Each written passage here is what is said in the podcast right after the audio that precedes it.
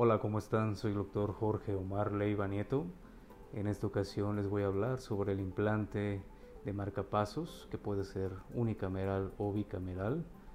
Eh, hace 40 años, la determinada edad, generalmente mayores de 70 años, existen personas que eh, su corazón deja de latir ah, de forma adecuada, su frecuencia cardíaca llega a bajar mucho menos de los valores normales, abajo de 60 por minuto, abajo de 50, que generan síntomas y poco a poco se iba acabando la vida de, su corazón.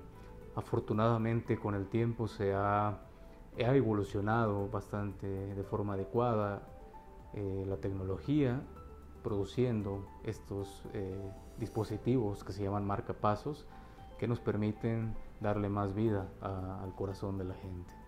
Eh, este implante consiste en colocar por medio de una cirugía menor abajo de la clavícula dos electrodos, uno o dos electrodos.